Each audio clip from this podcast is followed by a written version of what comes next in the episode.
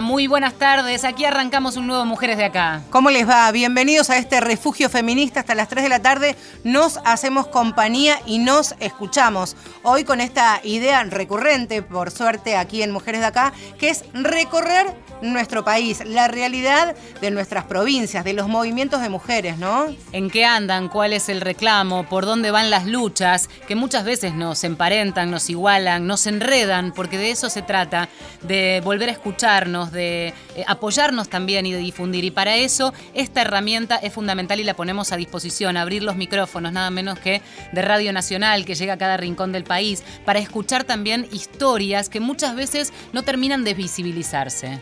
Y en este visibilizarse, por supuesto, ha sido noticia en los últimos días de la semana que pasó, noticia nuevamente esta situación que se vive en la provincia de Salta. Dice, decía el titular del viernes a última hora que la provincia de Salta adhirió al protocolo nacional sobre aborto no punible. Decía en las redes sociales el gobernador conservador y ultracatólico de aquella provincia, Juan Manuel Ortubey. ¿Qué significaba esto? Ustedes seguramente siguieron las noticias y la información. Una niña de 11 años, embarazada, producto de una violación de su padrastro, comenzó a sentir malestar estomacal, fue al hospital materno-infantil y ahí se detectó entonces que estaba embarazada de 19 semanas de gestación. Es cierto que estamos hablando de un embarazo avanzado, pero también es cierto que encuadra eh, perfectamente en lo que ya tenemos como legislación vigente a partir de un fallo de la Corte, sí, pero la realidad es que está la posibilidad y la herramienta de apelar a lo que llamamos el aborto no punible. ¿Qué quiere decir esto? Lo hemos hablado varias veces en el programa. Es cuando no tiene que intervenir la justicia para aprobar o no. Es cuando, en este caso, esta niña tiene derecho a acceder lo antes posible a esa interrupción del embarazo. Porque estamos hablando que se ha vulnerado eh, los derechos de esta niña, principalmente porque es víctima de un delito contra su integridad sexual. Pero vamos a Salta, ¿qué te parece? Vamos a Salta y ya nos comunicamos con eh, una colega feminista, también luchadora y militante, Laura Pastiglione. Muy buenas tardes, ¿cómo te va? Hola, muy buenas tardes. Aquí sabemos que es una noticia todavía en proceso que ha eh, convulsionado un poco a todos, ¿no? Y creo que por estos datos que describíamos iniciales, una niña tan pequeña, un abuso, eh, esta historia que se conoce a partir nada menos que del diagnóstico de embarazo, y lo más grave del asunto que nos tiene ahora conectadas es que se lo hayan negado esa posibilidad. Em, ¿Cómo está la situación respecto de lo que hoy queríamos hacer, que es las luchas, ¿no? ¿De qué manera han logrado visibilizar esto para que trascienda la frontera? De la provincia. Sí, en realidad nosotras la preocupación que tenemos es que eh, el encuadre que hizo el hospital fue absolutamente arbitrario. O sea, ellos aplicaron la figura de eh, del inciso segundo del código, que es el que legislaba este este hoy derogado decreto. Entonces, lo que nosotras realmente nos nos, nos preocupa todavía es la persistencia de funcionarios en distintas áreas, pero entre ellas en, el área de salud y en el hospital, en donde probablemente ante, antepongan sus propias creencias sus propias visiones no acerca de, los distintos temas y, y, basándose en eso vulneran derechos. ¿Con esto qué quiero decir? Si hicieron, hubiesen podido hacer el aborto eh, por aplicación del inciso primero, que es corre peligro la vida de la madre. Es que es así. Eh, nosotros en nuestra provincia todavía tenemos eh, muchos de estos funcionarios y funcionarias que eh, la verdad que tienen esta visión totalmente restrictiva de derechos. Hablamos de un protocolo que, rige en términos eh, unificados en la mayoría de las provincias. Eh, en este caso, Salta eh, había hecho como su protocolo propio, digamos, ¿no? Con esto de las 12 semanas. Ahora derogado, pero no encuadraba un caso como este, tan grave, en donde una niña, cuando, cuando se entera, porque ¿quién va a pensar que una niña de esta edad, de 10, 11 años, está embarazada y se lo terminan diagnosticando en el médico? Y ya es, comillas, tarde para lo que supuso la provincia que era viable este, encaminar ese aborto. Así es, así es, y bueno, lamentablemente eh, también tenemos que, que señalar, párrafo aparte, merece la, la actuación eh, del asesor, de la asesora de menores incapaces, que sería la figura que tendría que velar por los derechos de esa niña de 11 años, y lamentablemente no fue lo que hizo, para mí, desde mi punto de vista, porque rápidamente salió a realizar un acta en la cual se comprometía la madre a continuar con ese embarazo. La verdad que digo lamentable porque acá no se trata ni de obligar a abortar ni de inducir a continuar con el embarazo, se trata de poder brindar a la familia todas las herramientas necesarias y entre ellas también digamos, por supuesto ofrecer la posibilidad de realizar el aborto, pero además eh, explicar y entender que se trata de un embarazo que pone en riesgo su vida. Estamos hablando con eh, Laura Pastiglione, que es colega también, militante, es directora del Observatorio de Violencia allí en la provincia de Salta. quiero quedarme con uno de los posteos que hizo el gobernador Juan Manuel Urtubey la semana pasada, a fines de la semana, dijo, escribió, mejor dicho, frente a los aberrantes hechos ocurridos en los últimos días y más allá de la voluntad de la niña abusada y de su familia de continuar con el embarazo y no ejercer el derecho a la interrupción del mismo, el gobierno de Salta resolvió adherir. Aquí habla de la voluntad de una niña de 11 años. Primero estamos hablando de una menor a la que se le han vulnerado todos y cada uno de sus derechos. Y en segundo lugar, me gustaría saber qué herramientas, qué resortes, qué instrumentos se le ofrecieron a la mamá, que es su tutora responsable, para ver de qué manera resolver esta situación. Primero del abuso, por supuesto, y la violación del padrastro, y luego el, embarazo como consecuencia de esto. ¿Qué se sabe de, la niña y de, y de su familia, Laura? Ellos, eh, digamos, lo que se hizo fue hacer intervenir a la figura del asesor de menores incapaces, que esta figura es, el, digamos, el organismo que tendría que proteger los velar por los derechos de esta niña, hasta incluso en oposición a lo que piensan o, entienden sus propios padres. Entonces ahí es donde nosotros decimos, bueno, ¿cómo habrá sido esta circunstancia en la cual rápidamente se sale a plantear que la madre decidió, eh, además, qué nivel de opinión se le da a esa madre que no fue, no, no, no vio la violación que estaba sufriendo su hija con su propia pareja, en su casa, no vio un embarazo que estaba avanzando, no vio, digamos, la, la realidad de la vulneración en la que estaba esa, esa niña. ¿Por qué se le da tanto crédito también para poder decidir a esa madre que la verdad que digamos, es, una situación bastante problemática. Entonces, ¿Y con qué herramientas? ¿no? ¿Qué información se le ha brindado también? Si se le contextualiza en términos de delito, la persona también puede tener miedo. Absolutamente, o, absolutamente, eso también, por supuesto. Entonces, acá es donde se abre el entramado de las trampas, porque lamentablemente acá, al imagínense, yo me imagino una situación en la cual una señora que tiene su hijita con esta, en esta situación y que va a la oficina de una asesora de menores incapaces con toda la visión que ellos tienen sobre el tema del aborto y eh, probablemente, no sé si no les quedó otra que decir y bueno, sigamos. La verdad que a nosotros nos hace mucho ruido toda esta velocidad en la toma de decisión. Eh, ya hubo otros antecedentes donde una asesora de menores incapaces planteó un amparo para evitar un aborto no punible. Defendiendo los derechos del niño por nacer, siempre entre comillas. Eh, Laura, te agradecemos este contacto, por supuesto, pendientes y enlazadas para ver cómo sigue esta historia y tantas otras que también muchas veces terminan silenciadas o entre los, los muros de la propia provincia. Gracias y seguimos conectadas. Muchas ¿eh? gracias a ustedes. Muchas gracias, un abrazo. Buen fin de semana. Gracias. Eh, a Salta le llevó seis años adherir al protocolo que debiera abarcar a todo nuestro país. Ahora son 11 provincias las que adhieren. Nos quedan 13 pendientes. Y vamos a seguir recorriendo el país. Esto es Mujeres de Acá. Si quieren, se pueden comunicar vía Twitter, mujer, arroba mujeres870 o el mail mujeres870 arroba gmail.com. Mujeres de Acá, tercera temporada, en la radio de todos.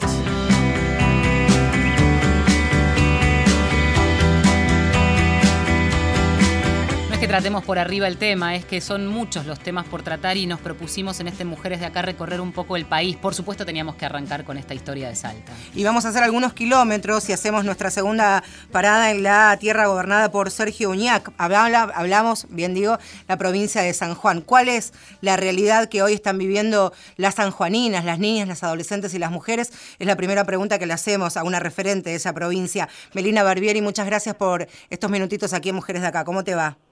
Hola, buenas tardes. ¿Cómo están? Bien acá. Sabemos que eh, luchando y, queriendo también saber eh, por dónde va el movimiento de, las mujeres, yo creo que mm, un, link posible es, acabamos de escuchar lo que está pasando en Salta y sabemos que también en San Juan viven con eh, mucha fuerza el reclamo para hacer cumplir las leyes. Y la primera que te pregunto es sobre la ley de aborto. ¿No se está aplicando? No, eh, estaba escuchando un poquito de la entrevista que estaban haciendo y bueno, San Juan es una de las provincias que tampoco tiene ILE, ¿no? Interrupción legal del embarazo. Este, nuestra provincia, eh, digamos, la mayoría de, los médicos dentro de las organizaciones se manifiestan en contra, lo cual los hace llevar a que eh, articulen, digamos, lo que se denomina la objeción de conciencia para no llevar adelante, digamos, las interrupciones este, legales que marca ya la ley, ¿no? No lo que estamos peleando, que es para que todas podamos decidir sobre nuestro cuerpo, sino lo que ya estipula la ley, ¿no? ¿Y de qué manera esto se, plantea? Porque, a ver, los...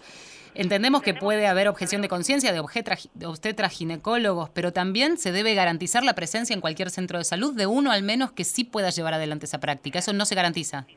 No, no se garantiza porque, digamos, las personas, los, los individuos, las individuas, podemos eh, digamos, objetar conciencia, pero las instituciones no. Las instituciones tienen que llevar adelante todos los procedimientos y las normativas legales que, que, mar que se marcan, ¿no? Y lo que nos termina pasando es que las instituciones, en este caso, acá tenemos dos grandes hospitales, que es el Hospital Rawson y el Hospital Marcel Quiroga, ninguno de los dos termina de garantizar. Inclusive hemos visto casos en los que han tenido que llevar a otra provincia a Córdoba, ¿no? Una chiquita con... Sí. ¿cuál, fue? recién escuchábamos la historia de, la niña en Salta. En esta situación ocurrió que tuvo que hacer un traslado a una provincia vecina en Córdoba y allí se, se pudo hacer el procedimiento. Sí, eh, judicializado todo, ¿no? Claro. Porque si no se judicializaba, este, iba a ser un embarazo que iba a progresar, este, digamos, sin ninguna interrupción, ¿no? Siendo que era producto de una violación, eh, una jovencita que no estaba con todas sus capacidades, ni, ni la decisión, ni nada, nada que pueda acompañar una, una maternidad sana y consciente, ¿no? Pensaba también en una provincia atravesada por la Iglesia Católica y en el día a día, en la formación de docentes y también la información que le bajan a los niños y a los niñas. Hablamos siempre en este programa y casi recurrentemente cada emisión lo que es la educación sexual integral y pienso en la diplomatura universitaria en ESI que brinda la Universidad Católica de Cuyo y también la Escuela de Familia de San Juan. ¿Cuál es la formación que dan estas dos instituciones que imagino atravesar por el clero? Eh, bueno, sí, las dos instituciones están atravesadas por el clero, pero amparadas por el Estado provincial, que es importante remarcarlo, este, porque la Iglesia puede tener la formación que quiera, ahora que nosotros, digamos, el Estado en su conjunto, o sea, la que subsidia, la que banque y la que este, aporte todo, no. en eso nosotros tenemos claras diferencias. Ellos lo que están ah, formando, acá nosotros importante aclarar que acá en San Juan, como en muchas otras provincias, no tenemos educación sexual integral en las escuelas. Este, yo particularmente soy docente y mm, cada vez que queremos este, meterlo es un problema porque también quedamos muy solas las docentes. ¿sí? Queda muy a criterio de cada uno de cómo lo da, de qué es lo que da y de si después tenés algún reclamo de hacerte cargo sola.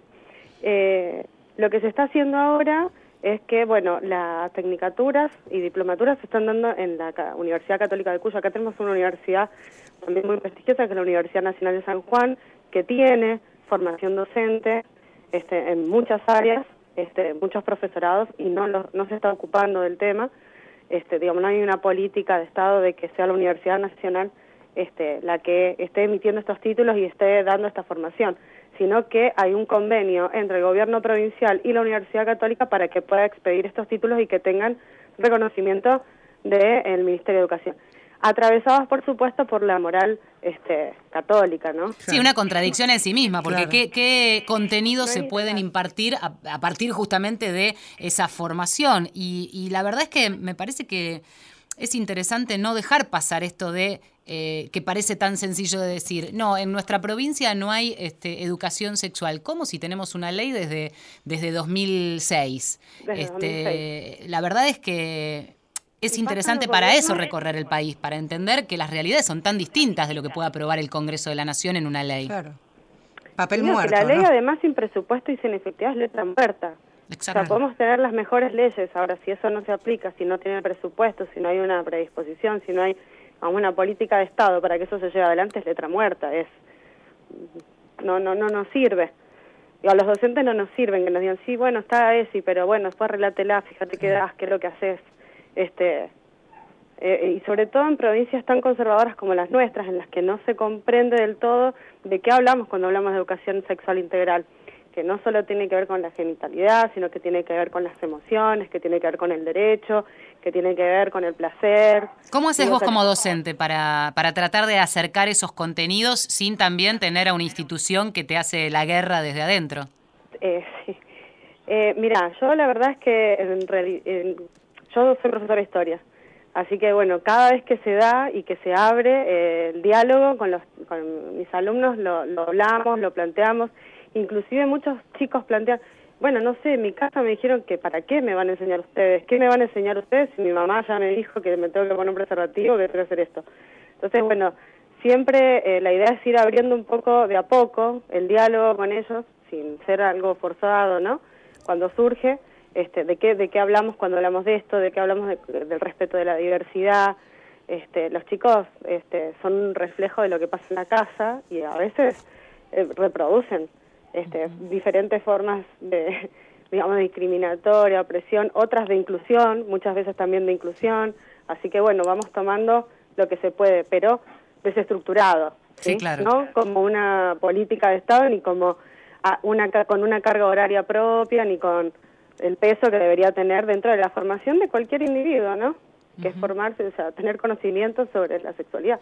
Hablando de leyes que no se cumplen, la 26485, otra ley nacional que se supone que debe dar este, todas las herramientas para que se trabaje contra la violencia eh, hacia la mujer, eh, ¿de qué manera se aplica? ¿Se aplica? No, se aplica, no hay presupuesto y no hay adhesión. Nosotros en el 2015, cuando surge Ni Una Menos, o sea, la movilización del 3 de junio, eh, estuvimos, bueno, cuando empieza a armarse toda la marcha, el gobierno intentó, en aquel momento era el gobierno de Gioja, sí. Eh, o sea, gobernaba Gioja y quien es hoy gobernador era vicegobernador, porque son parte del mismo partido y han sido parte de las mismas gestiones, este plantearon que en aquel momento ante la presión masiva, porque todo lo que logramos dentro del movimiento de mujeres este, es, o sea, por la, son todas conquistas nuestras, ¿no? Porque son todas este, peleas que damos nosotras. Nadie, nadie entrega nada si no hay este, un reclamo y una movilización. Bueno, a partir de la movilización empezó a discutirse de que la provincia adhiriera y que efectúe, digamos, una carga presupuestaria este, propia de la provincia.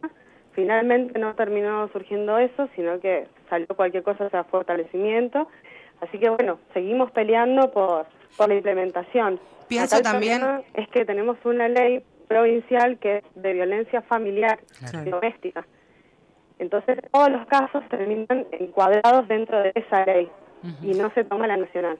Pensaba también, eh, Melina, en lo que significa la, la hipocresía política, ¿no? Del mundillo de algunos caudillos políticos, principalmente de provincias tan conservadoras, cuando todos en 2015 con su cartelito de ni una menos basta de femicidios, se presentó, en el caso de Gioja también ocurrió, luego se presentó el plan de acción, que fue el primer reclamo de ni una menos que llevamos adelante el 3 de junio de 2015, y las provincias estaban acompañando, había gobernadores en el Salón Blanco allí en la Casa de Gobierno, y lo cierto es que la problemática intrafamiliar o familiar de violencia. Es bien distinta a la violencia de el varón hacia las mujeres, hacia las niñas y hacia las adolescentes también, ¿no? Por supuesto. No, y además lo encuadra todo dentro del ámbito del hogar, claro. del familiar. Eh, no, no hablamos, o sea, no vemos, no tenemos una perspectiva más amplia de la violencia de género eh, en otros aspectos de la vida de las mujeres, ¿no? Sí, y queda, y queda viejo también. Eh, decir esto que vos mencionabas, ¿no es cierto? Para despedirte, eh, en el marco de la lucha, ustedes mañana, 28 de mayo, están haciendo una acción, un pañuelazo allí en la Plaza Central, en la 25 de mayo, ¿verdad? El lunes tenemos esta marcha que hacemos, es el Día Internacional por la Salud de las Mujeres, varias de las organizaciones, eh, yo en la organización que milito en la izquierda socialista, Isadora, que somos parte de Ni Una Menos, y a su vez Ni Una Menos, somos parte de la campaña nacional por el derecho al aborto legal, seguro y gratuito, y em, como en muchas otras provincias del país, eh, salimos a hacer el pañuelazo para, este, digamos, seguir en la lucha por la legalización del aborto, ¿no? O sea, considerando que es un tema de salud fundamental para las mujeres, ¿no? Exacto. Melina, te agradecemos por este contacto. Bueno, muchísimas gracias. Un abrazo. Este, gracias por dar, abrir las voces al interior. Sí, sí, y el micrófono a disposición para cuando lo necesiten. Seguimos enredadas. Un abrazo. Un abrazo grande. Allí la escuchábamos Melina Barbieri eh, de la organización Isadora y también parte de Ni Una Menos San Juan.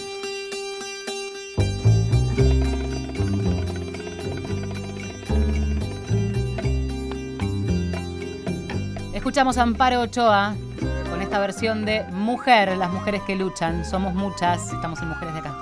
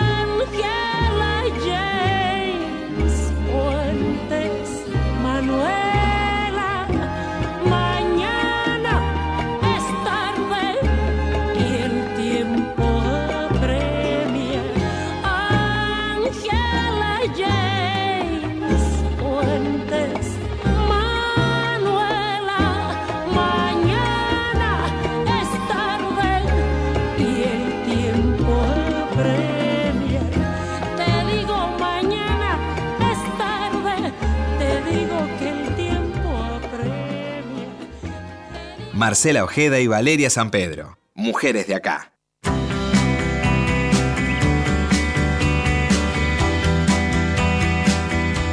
Hasta Hasta las 3 de la tarde nos quedamos en Mujeres de Acá, en una recorrida por todo el país. Estuvimos conversando con distintas organizaciones, colegas, em, gente que está luchando dentro del movimiento feminista en distintas provincias y cada una cuenta realidades comunes a todas y también diferentes luchas, eh, invisibilizadas muchas veces. Me quiero hacer una breve pasada por Santa Elena, en la provincia de Entre Ríos. El protagonista Joe, el monje, seguramente habrán escuchado su nombre en los últimos días. Es un joven trans que ahora está en la ciudad de Buenos Aires y está acusado, aunque en libertad, de tentativa de homicidio. ¿Por qué? Por intentar defenderse de quienes de manera consecuente y sistemática lo hostigaban, lo discriminaban, intentaron de hecho agredirlo más de una oportunidad. Está imputado, insisto, por tentativa de homicidio, aunque en libertad a cinco años de prisión. La condena no está firme y está aquí viviendo en Buenos Aires por temor literalmente a que lo maten. Ya le incendiaron su casa, el movimiento de mujeres y por supuesto por supuesto, el colectivo LGBTI lo está acompañando. ¿eh? También información sobre Córdoba. Eh, estuvimos hablando con las mujeres de Ni Una Menos Córdoba y nos cuentan que las pequeñas localidades, los parajes del interior cordobés son los rincones donde las mujeres quedan más vulnerables por dificultades, obviamente en eh, que les escuchen y les tomen las denuncias y por supuesto después por contactos que hay entre agentes policiales y agresores, falta de contención y, y todo un sistema que ellas intentan visibilizar para eh, poder también dar respuestas. Del total eh, de los casos que tuvieron en 2017, un 74% fue cometido en el interior de la provincia y esto parece un síntoma también para eh, atender y es importante que le, que le, den bolilla a este tema. Em, en Córdoba además está suspendido el protocolo de atención de abortos no punibles por un amparo de una asociación antiderechos. Desde hace seis años ah. tienen el protocolo de aborto no punible suspendido. Mujeres de acá. Por la radio de todos. Hasta las 15. Mujeres de acá.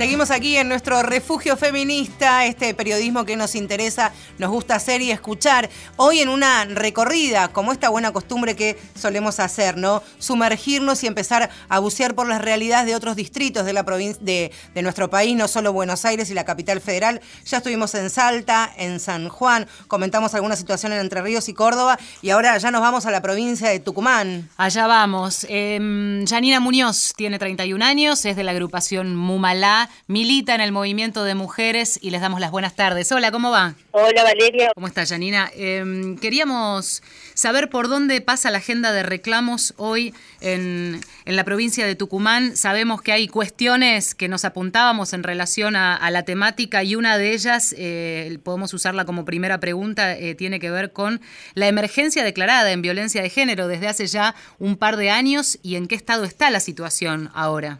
Sí, la agenda eh, en Tucumán viene bastante movida, principalmente en este sentido de, eh, de que la emergencia declarada, eh, acá se declaró en el 2016 después de un acompañamiento a familiares víctimas de femicidios y a, y a varios casos que surgieron en la provincia. se declaró el 21 de diciembre del 2016. El mismo día que se declaró sucedió y ocurrió un femicidio en la cárcel eh, de acá de Tucumán, de Villa Urquiza. Eh, un femicidio que marcó una seguidilla también de femicidios en, en, el resto del país, ¿no? Eh, después siguió el de Salta y también de Córdoba del mismo modo operandi, digamos, ¿no? una visita a la cárcel de, de la mujer de, del detenido que ya estaba detenido y cumpliendo una condena por femicidio eh, que marcó también eh, todo diciembre del 2016. Nosotros venimos con ese reclamo principalmente porque eh, nos, mm, nos debería garantizar algunas medidas o algunas cosas en los en los próximos años, ¿no? Para nosotros fue todo un logro la declaración, pero después empezó todo otro reclamo eh, en medidas que tienen que ver no solamente con creaciones de algunas instituciones o de algunos cuerpos o de algunas mesas, sino también en el tema del presupuesto. Creemos que el principal eh, reclamo es el tema de eh, el presupuesto, porque cuando se habla de emergencia eh, creemos que se pone en prioridad esta problemática y creemos que se tiene que abordar de manera urgente. No se está haciendo. La verdad es que ha llevado ha llevado de nosotras en, en todo el 2017 y parte de lo que vamos del 2018 el reclamo de que realmente eh, haya una implementación concreta, ¿no? Ha sido de alguna manera eh, un camino que tuvimos que recorrer con eh, muchos familiares y con eh, con las mismas organizaciones, ¿no? Nosotros fuimos parte también de eh, de algunas audiencias y de algunas reuniones que se organizaron en el marco de poder aportar eh, a la construcción de, de, qué sería lo más importante para abordar en esta emergencia. La verdad que la emergencia se declara por dos años, ya estamos por cumplir en este año, eh, en, diciembre se cumplirían los dos años y lo que hemos tenido es que se, ocho meses después se creó la mesa institucional eh, y ahora hay un cuerpo de abogados. Se ha avanzado en, alguna en, en, algún sentido, pero creemos que es demasiado lento en comparación con la, con la problemática de la violencia contra las mujeres y más precisamente en su expresión máxima que son los femicidios. Estás hablando del patrocinio eh, jurídico. sí, esto fue lo último que se creó, se anunció hace, hace poco menos de un mes. Eh, se creó un cuerpo de abogados que ya está funcionando. Nosotros sabemos porque hemos acompañado algunos casos hemos derivado algunos casos a, ese patrocinio, eh, bueno, que realmente hacía falta y sigue haciendo falta porque eh, creemos que la que la situación es, es, es a veces hasta desbordante, ¿no? De, de, las instituciones que atienden la problemática. Nosotras trabajamos articuladamente, nosotras desde Momalá tenemos un registro de femicidio que lo hacemos nacionalmente. Acá en Tucumán en este año ya son nueve los casos de femicidio, en, enero hemos tenido cuatro femicidios eh, que han marcado también eh, la agenda de reclamo eh, en la provincia de Tucumán. Pero hace poco, hace menos de, hace un poquito más de un mes, un femicidio que fue muy sentido en, la provincia fue el de el de Ana Ríos, una joven de, de 26 años, estudiante de veterinaria, que fue empujada por por el balcón del edificio donde vivía su pareja eh, después de una discusión. Eh, ese femicidio fue el, que marcó realmente eh, la agenda de reclamos en cuanto a toda la problemática de violencia y días después, eh, bueno, esto sucedió el 30 de el 30 de abril y nosotras está bueno estuvo agonizando estuvimos acompañando a los, a los amigos agonizó dos días Ana y falleció el primero de, mayo y diez días después ocurre un femicidio de las mismas características también en Tucumán, con una joven de 23 años. Janina, también eh, una... la verdad, Janina, una realidad preocupante y porque también está atravesado por la historia de María de los Ángeles Verón, de Marita Verón, que tiene que ver con la desaparición de adolescentes y mujeres jóvenes. En la actualidad hay eh, por lo menos tres chicas desaparecidas que no se sabe el contexto en el cual fueron o desaparecidas o se fueron por su propia voluntad o cooptada por redes de trata. ¿Está esto instalado en la agenda política quienes están desaparecidos de sus casas? Sí, sí, acá en Tucumán hay un reclamo permanente todos los meses. Eh, cuando se cumplen aniversarios de, estos casos, eh, los casos que vos nombrás son de, tres más significativos en la provincia, es de Mariana González, que desapareció el 8 de marzo del 2014, el de Milagros Avellaneda y su hijo Benicio, que desaparecieron el 28 de octubre del 2016, y el de Diana Garnica, que, que desapareció el 6 de mayo. Eh, son tres casos que han marcado la agenda en cuanto a esta a esta problemática de mujeres desaparecidas. Son mujeres que han eh, Pero la agenda política, digo, no la agenda del movimiento de mujeres. ¿Qué pasa con el accionar político, judicial y de la policía? bueno, búsqueda. Eh, claramente está marcado. Esto, estos casos son dos casos que están en búsqueda, o sea, en, búsqueda de, la, de los familiares vienen reclamando, digamos, en, en, en las calles y movilizados reclamando justicia y elevación a juicio, porque tienen de alguna manera, los distintos casos tienen algún indicio o algunas pruebas que demostrarían que sus hijas no se han ido por su propia voluntad en su caso, ¿no? Eh, el, caso de Milagros Avellaneda y de, y de su hijo Benicio Coronel, eh, el miércoles recién fue elevado a juicio, ¿no? Pero después de toda una movilización que generó no solamente los familiares, sino los amigos mismos de, de Milagros porque ella desapareció, salió de su casa para, eh, en realidad su madre no sabía que se iba a encontrar con, con quien en ese momento era su pareja o con quien se veía. Y que termina siendo el sospechado ahora.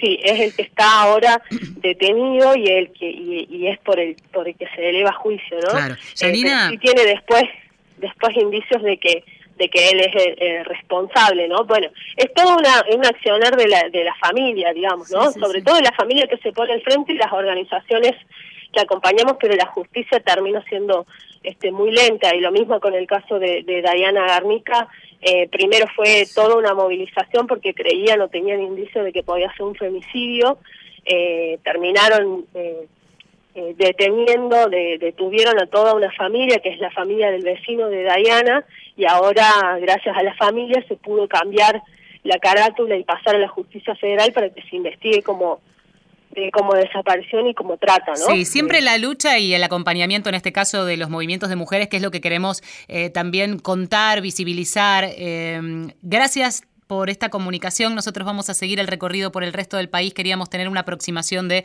por dónde iba la agenda feminista allí en la provincia. Así que te mandamos un abrazo.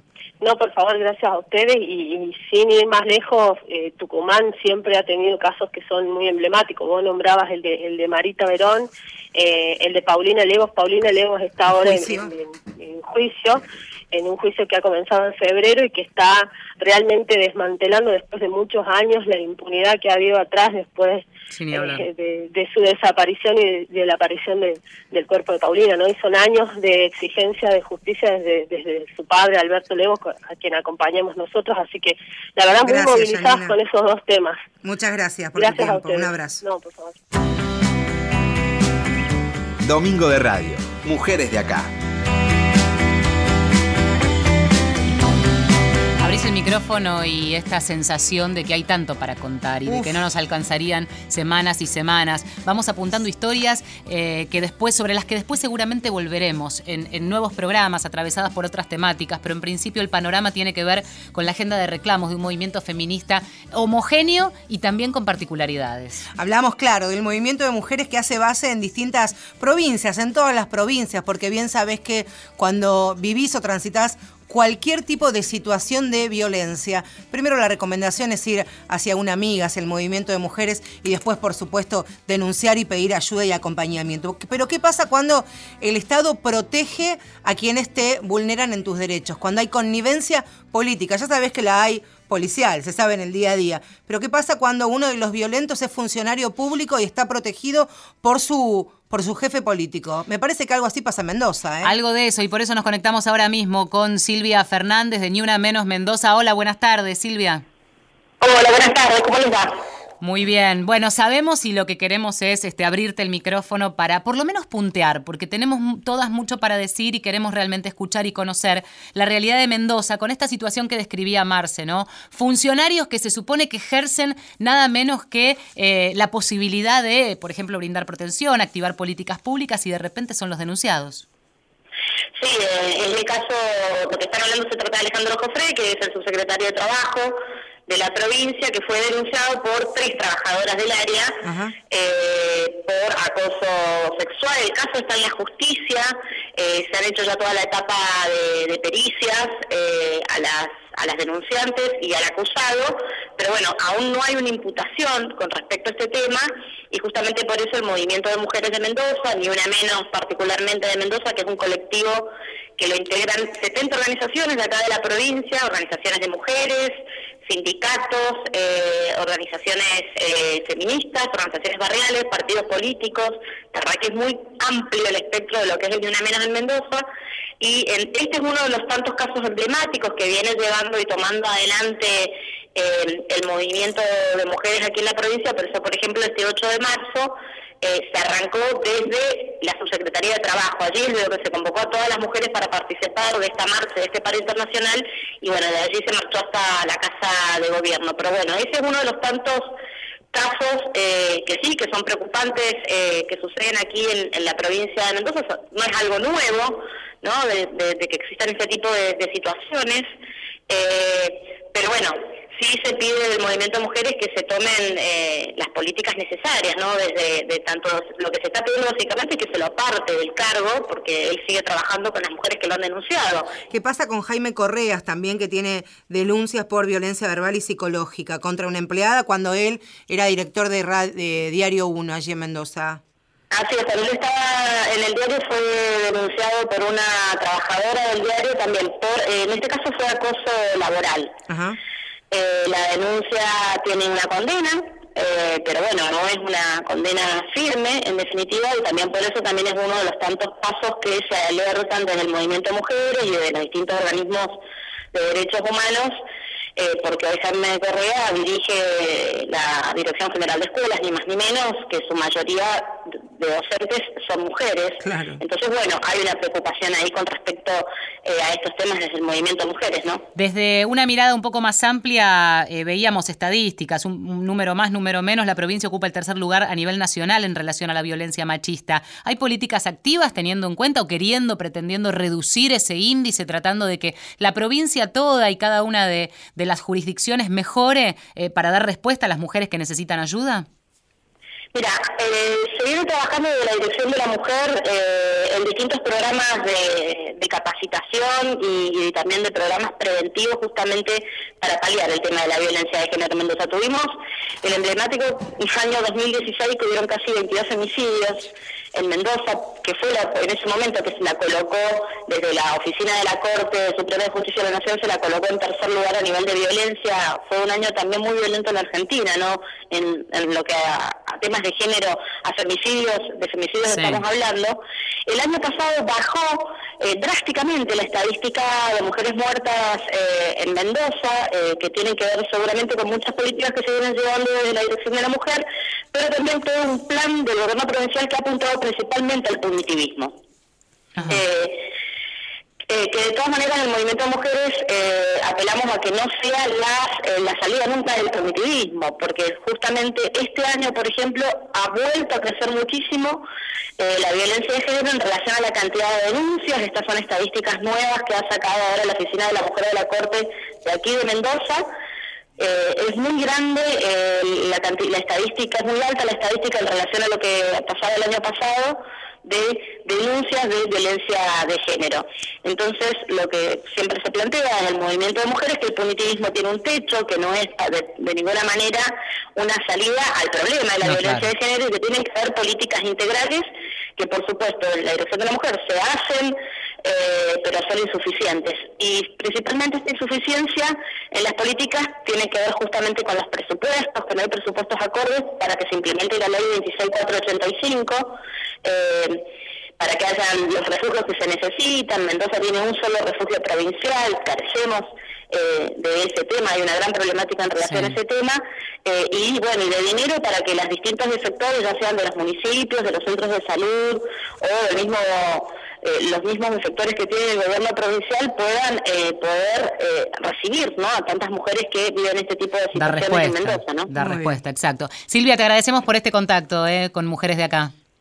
No, muchas gracias y la verdad que les agradecemos desde, desde Mendoza que, que existe este programa en la radio pública. Gracias, un abrazo Un abrazo. Un abrazo. Esto es Mujeres de Acá. Escuchamos un cachito de música. Mujeres que luchan son mujeres inconvenientes y algo de eso nos trae Liliana Felipe. Soy una mujer inconveniente. Me lo dijo ayer mi presidente, que nunca seré embajadora por no usar tacón de señora y porque con la diplomacia no checan mis múltiples gracias. Soy una mujer inconveniente, tienes que tomarlo relajadamente. No te amo más que a mis gatos, pero te amo mucho a ratos. Ni lo suficiente alcanzar y ahora la panza. No soy tus pantuflas, ni soy tu madre, no soy tu gobierno, ni tu comadre. No prefiero adentro ni afuera, ni me colmará una chequera. Soy una mujer que entre otras cosas exhibe, ostenta unas, una, una historia indecorosa. Soy una mujer inconveniente de esas que son fieles relativamente. Dicen que no tengo moralina porque me desnudo en la cocina.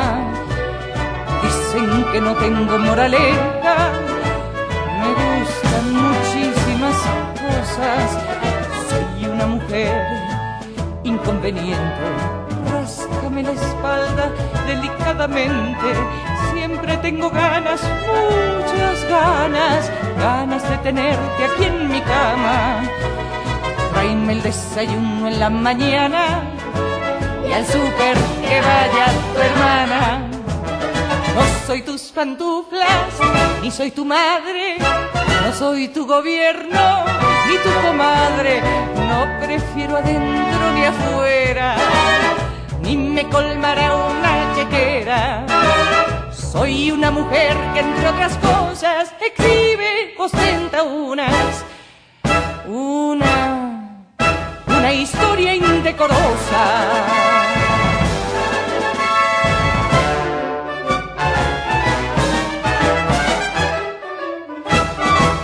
Marcela Ojeda y Valeria San Pedro. Mujeres de acá.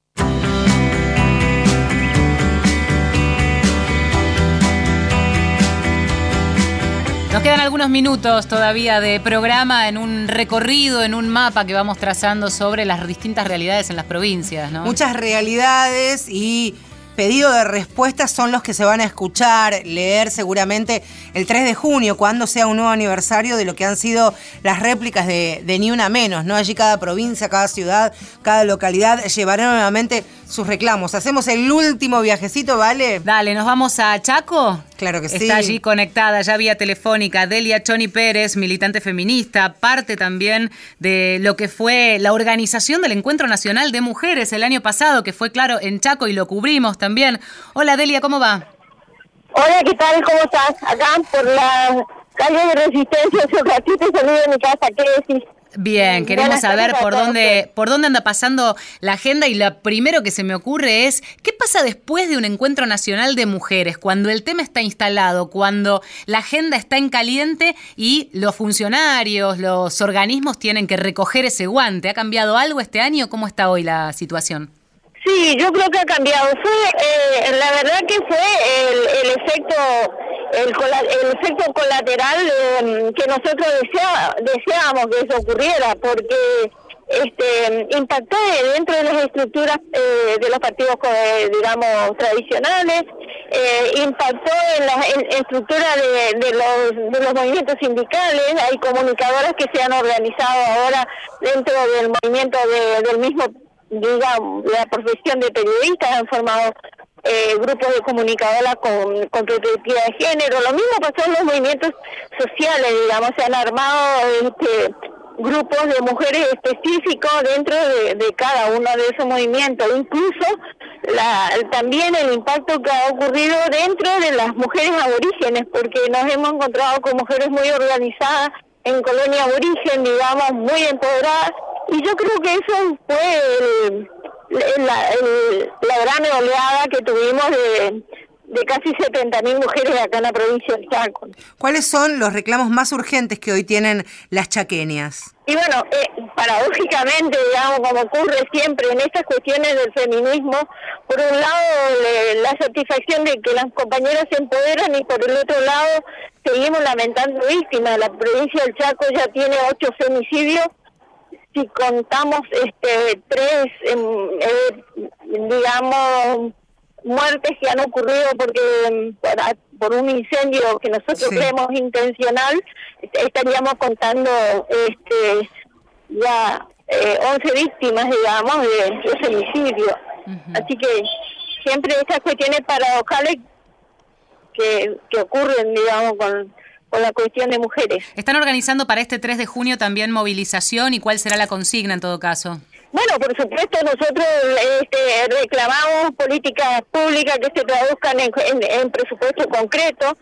eh, tenemos la provincia de Chaco, ha sido la provincia que lideró eh, las cuestiones que tienen que ver con normativa. Ahora, el 3 de mayo, justamente se aprobó la ley 202809, que da cuenta de un registro único de personas violentas.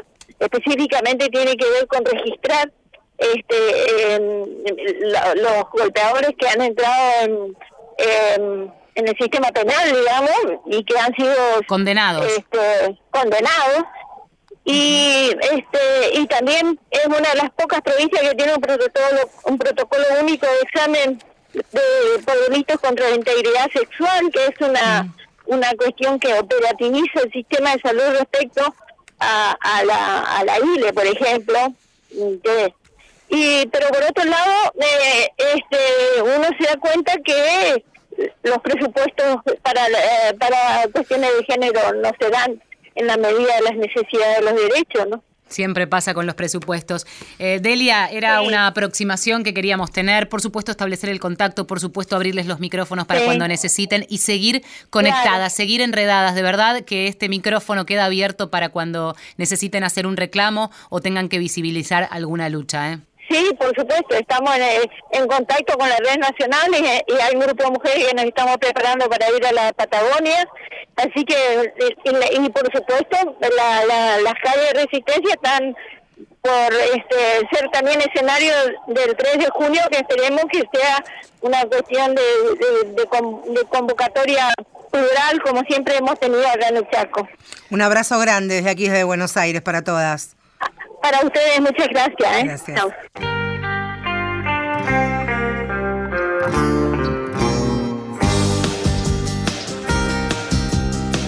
Programas que se pasan volando, donde tenemos un montón de datos, donde el cuadernito eh, que llega siempre lleno de datos, se llena más de datos, porque vamos apuntando algunas cuestiones. Eh, y estuvimos sobrevolando el país hoy. Estuvimos en Salta, en la provincia de San Juan, Tucumán, Chaco y Mendoza. Vale, trajo información de la provincia de Córdoba, yo sumé algo de, de Entre Ríos. La idea es cada tanto este, hacer un viaje, saber por dónde va la agenda de los feminismos y los movimientos de mujeres. Normalmente lo hacemos también con, con, datos y con invitados de capital, de provincia de Buenos Aires. Por eso hoy dejamos un poco de lado ese reclamo, pero vamos a recoger algo que pasó esta semana y que tuvo que ver con una movilización a la Secretaría de Derechos Humanos en La Plata porque están denunciando despidos en la línea 144. Y eso siempre es una mala noticia porque la línea 144 es la que es eh, muchas veces funciona como el primer pasito para denuncia, para orientación, para contención.